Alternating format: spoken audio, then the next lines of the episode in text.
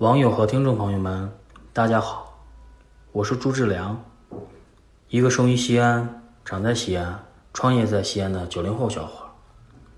本期西安话麦克风由我为大家带来河谷的《柳青与梁生榜》。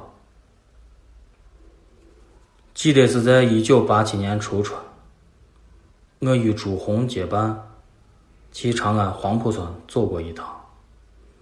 这里是诞生长篇小说《创业史》的地方。作家柳青在这里生活过十四年，死后葬身于此。访问被当成梁生宝的人物原型的王家斌和老乡长董廷芝，听他们讲柳青与他们的故事，至今使我不敢忘怀。王家斌说：“柳青言语头子重，设立的是把他日月砸了。”小小个事，柳青要从根根问到翘翘，给你讲理论。你若不服气，鼻疙瘩几乎要碰到你鼻疙瘩上。一个劲问你是不是？合作社弄一个油坊，只能给公家加工，私人想沾点光，没门儿。在油坊上干活的，有家里送饭吃。他看这些人碗里有香油没有？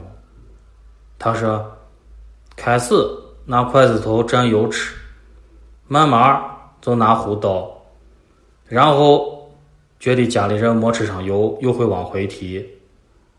凡事由小到大，不管瞎毛病。这方面的事，他能把芝麻大说的破烂大。”王家斌说：“柳青常穿上个庄稼人褂褂。”就在人堆里，看这看我，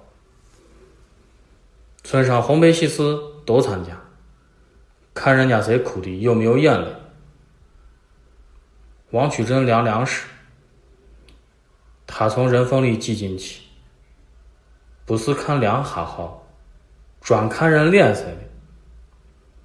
他给人家帮忙看成张口袋，把这个一顶，把那一顶。想要偷人家啥嘞？砸个肉摊上，他看人家切肉，一群人端着碟碟吃，他盯个不停。有人说给他吃一点看可怜的。刘星说我不吃，人家以为他是要饭的。有一回他数人家汽车，看他像是外地人，怀疑他是特务，追问了一番。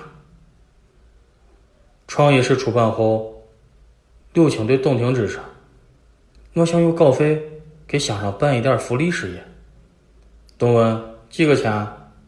柳说：“一万多些。”董吃了一惊：“这么多钱呢？”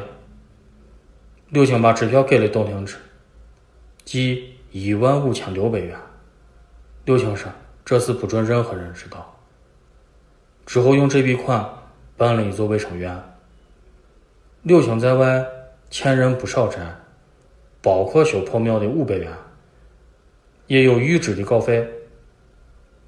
有人还不理解他，说他把稿费捐了能咋？稿费也是国家的钱。他弟从老家来，不给盘缠，说咋来的咋回去。说人活在世上是创造财富的，有本事。给国家做些贡献，没本事也得自己把自己顾住，要么活个啥意思？记得那年几个人在圆盘上转，刘青对董廷芝说：“老董，你是当地人，死了埋在这儿，我也想把坟埋在这神河院上，死了也在一块儿。还有王家斌，还有老孟，这地势高。”能看见蛤蟆塔，好地方。之后，柳青的骨灰一半在北京八宝山，一半埋在了这里。